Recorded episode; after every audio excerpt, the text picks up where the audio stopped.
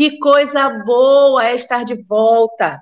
Confesso que eu demorei um pouco mais do que eu gostaria, ou até deveria, gente. Bem, para quem está chegando agora, nós demos o pontapé inicial ao podcast da Ana em 8 de julho, no Dia Nacional da Ciência e do Pesquisador. Mas o que importa é que a jornada continua, com um tema quente e um convidado muito especial. Hoje nós vamos falar de diversidade. E quem está conosco aqui é o meu amigo, colega de trabalho na assessoria de comunicação e sustentabilidade do Grupo Águia Branca e a pessoa que me lançou no segmento de celebrante de casamento, Rafael de Jesus. E antes de trazê-lo para cá, eu quero dar só uma contextualizada no tema que a gente vai tratar hoje. O dicionário conceitua diversidade como um substantivo feminino que caracteriza tudo aquilo que é diverso, que tem multiplicidade. Ou seja, é tudo aquilo que apresenta pluralidade e que não é homogêneo.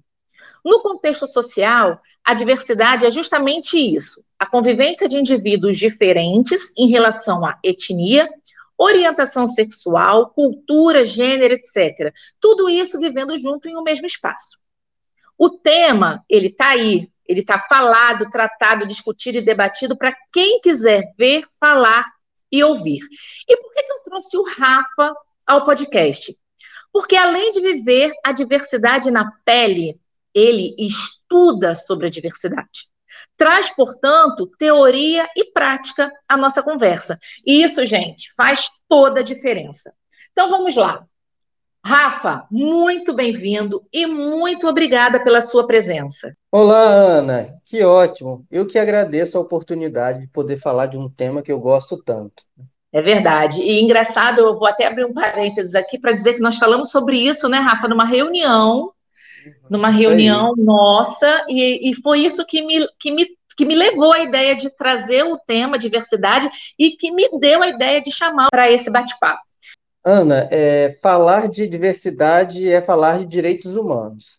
Eu que atuo na área social há mais de 10 anos e tenho como propósito de vida a redução da desigualdade social, é nada mais natural que eu aprofundasse na área da diversidade a diversidade cria espaços seguros, não só para mim, que sou um homem negro, gay e de periferia, mas também para outros cidadãos que estão excluídos. Num ambiente que preconiza diversidade, todos, todos passam a ter uma segurança psicológica. A partir uhum. daí, podemos viver melhor. É isso mesmo, gente. Olha, é, eu conheço o Rafa há uns 10 anos, né, Rafa? Eu acho que até um pouquinho mais. mais. É, né? mais ou menos 10 anos. E o Rafa é uma das pessoas assim mais centradas que eu conheço, aquela pessoa que, que vive, quando ele fala do propósito de vida dele, é uma coisa que ele traz na prática.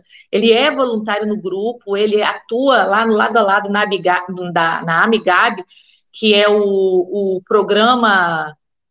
Era programa de voluntariado, ele ganhou é, agora um é uma plataforma é, agora é uma plataforma de engajamento social. Exatamente. E ele está ali, ele vive isso no dia a dia. Então, eu acho que é até bacana ele falar isso e eu trazer isso para mostrar que a gente está falando de um tema que ele tem de fato, como eu falei no início, como eu falei na introdução, ele tem de fato conhecimento de causa. O, o Rafa, eu trouxe aqui o conceito de diversidade que está no dicionário. Mas e para você? O que, que é diversidade? Para mim, diversidade é inclusão e equidade. É, vivemos em um, um planeta com 7,8 bilhões de pessoas. Então, assim, não tem como não ser diverso, é diverso uhum. por natureza. E não dá para conceber que sua raça, etnia, gênero, sexualidade ou deficiência possa te desqualificar. É, você já parou para pensar que a diversidade incomoda mais do que a, a desigualdade social? Sim, verdade. É, então, a diversidade ela é um patrimônio humano que precisa ser alimentado. E com isso, a desigualdade também reduz. É um, um, a diversidade é um reconhecimento que todas as formas de ser humano são dignas e merecem seu espaço. Muito legal isso. Nossa, isso que você fala, de que a diversidade incomoda mais do que a desigualdade social, gente, isso é tão, isso é tão sério. Isso é, é tão até porque, é, o, o, o, porque, até porque o, o, nessa sociedade machista, né, historicamente uhum. machista, uhum. Ela, ela, ela separa os que não são iguais a eles, mesmo que sejam, que eles dizem, né, que são minorias, né? Uhum. É, o que é diferente fica à parte, é excluído, alguns uhum. são até eliminados, né? Como a gente vê aí é, é, o, o, os assassinatos, né? Sim, sim. Os, os, tipos de crime. Então, e ainda levam né, a desigualdade social, que é um fruto dessa, dessa não diversidade, é, dessa exclusão, levam, às vezes, essa desigualdade social para uma área mais de, de meritocracia, se a uhum. pessoa estudar mais, ela consegue, se ela, se ela se esforçar mais. Nós temos alguns exemplos de pessoas que se esforçaram mesmo, se esforçaram demais, muito além do que deveriam, e que conseguiram sair dessa estatística. É, mas a maioria não consegue sair daí.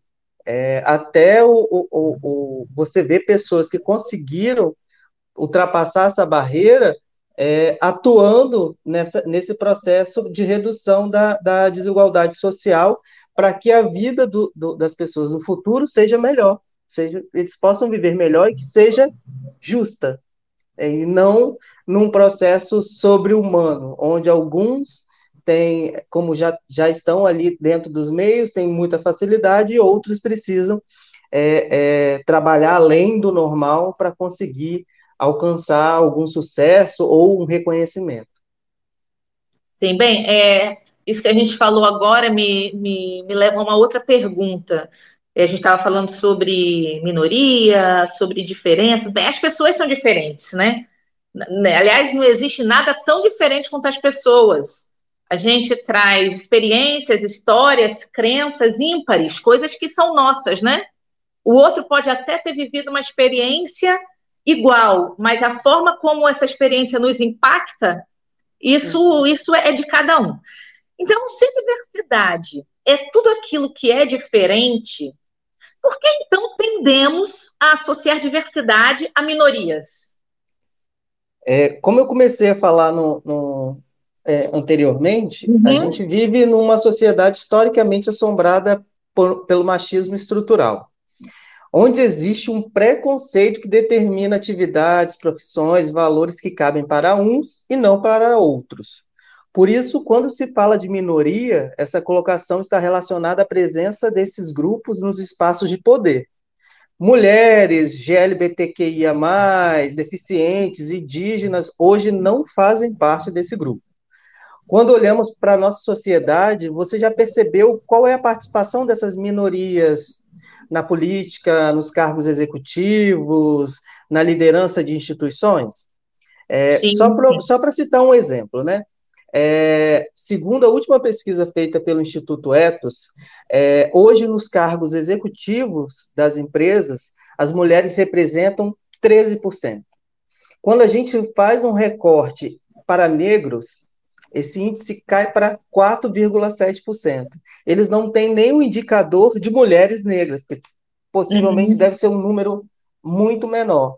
E no caso de deficientes, esse número não passa, não chega nem a 1%. É, então, esse, esse, é, essa estrutura né, social que a gente vive hoje, ela exclui, e a gente precisa começar a virar esse jogo. É, algumas iniciativas estão sendo, estão sendo feitas, né, para incluir essa, não, essas ditas minorias, entre aspas, é, mas ainda são bem incipientes. Outras práticas precisam fazer com que isso acelere, porque acelerando, a gente dá oportunidade para todos. Certo. E aí, é, você veio trazendo esses números do, do, Instituto Etos e a gente vai falar agora exatamente de, disso, de ambiente de trabalho. Qual é a importância da diversidade no ambiente de trabalho? E de que forma nós podemos promover a diversidade corporativa?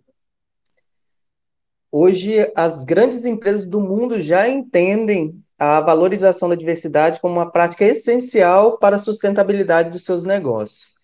Promover a diversidade gera colaboração, que gera novos insights, que por sua vez gera inovação, que é a palavra, uma das palavras do momento, né? Uhum. Além disso, a, a, diversidade melhora o clima organizacional, aumenta a atratividade de novos talentos, aumenta o engajamento e a vontade dos colaboradores em permanecer na empresa, melhora a sua reputação, só para citar alguns ganhos, né? Você acaba oxigenando o ambiente, com isso novas ideias é, surgem. Até porque as, as grandes inovações são feitas a partir de ideias diferentes, né? De, de ideias que, que, que às vezes podem até se, se, se confrontar, mas elas geram novos insights e não de pensamentos iguais.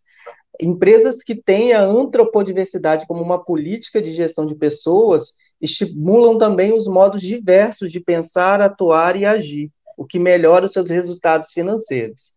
É, para isso, a, a, empresa precisa contar com lideranças comprometidas e processos seletivos com filtros que acolham essas pessoas e não que é, é, excluam. Rafa, para terminar, a promoção da diversidade tem receita? Olha, Ana, é, a gente poderia ficar aqui alguns minutos listando várias possibilidades de receitas e ações de promoção da diversidade, como adequação de cultura organizacional, definição de vagas exclusivas, criação de comitês e, e outras atividades. Mas eu gostaria de, de usar é, é, esse momento para resumir é, essa receita em uma única expressão: acabar o preconceito. Uhum. O preconceito hoje é nossa grande fronteira. Ele nada mais é do que uma tolice mental, como costuma dizer o Mário Sérgio Cortella. Reconhecer que todas as formas de ser das pessoas é importante e precisam ser incluídas. É o pontapé inicial para a definição de ações de promoção da diversidade. Com isso em mente, os espaços seguros são criados naturalmente e cada um pode viver a sua verdade, nossa sociedade precisa urgentemente passar por um processo educativo sobre a importância da diversidade. Dessa forma, a gente consegue reduzir algumas práticas desumanas que a gente vê no nosso dia a dia, como racismo, feminicídio, bullying, assassinatos uhum. de integrantes da comunidade LGBTQIA, principalmente os travestis, e até outras formas de preconceito. O que a gente precisa entender é que nós não somos uma coisa só. Somos uhum. isso, aquilo e muito mais. E eu acho que deve ter até mais coisa aqui a partir disso. Ah, com certeza. Nossa, muito bom. É, é isso mesmo. Bem, gente, o papo tá bom. Como disse o Rafa aqui, a gente ficaria, não só nessa última pergunta, não, acho que a gente ficaria umas boas horas falando de diversidade aqui, né, Rafa? É, um, é o assunto Sim, do momento. Com certeza. E eu acho que quanto mais a gente bota o assunto na, trazendo trazendo informação, gerando gerando questionamentos, ger, gerando até mesmo essa porque tem, tem alguns assuntos que eles geram incômodo, mas a gente tem que uhum. gerar um incômodo, né? Sim, é, com certeza. Isso é o, o, processo da mudança, muitas vezes, começa nesse, nesse, nesse incômodo. Então, a gente poderia ficar aqui horas, mas a gente tem que encerrar essa segunda edição da, do podcast da Ana. Então, Rafa, olha, muito obrigada. Adorei, adorei o papo, adorei ter aprofundado um pouco mais e você, você arrasa sempre. ah, Ana, eu que, adorei, eu que adorei, adoro falar sobre diversidade, até porque falar de diversidade é falar de vários assuntos. Às vezes as pessoas pensam que a gente está falando sobre feminicídio, ali o, o, o marido que matou a sua esposa, está falando do, do, do descontentamento em relação ao seu trabalho, e tudo isso é diversidade.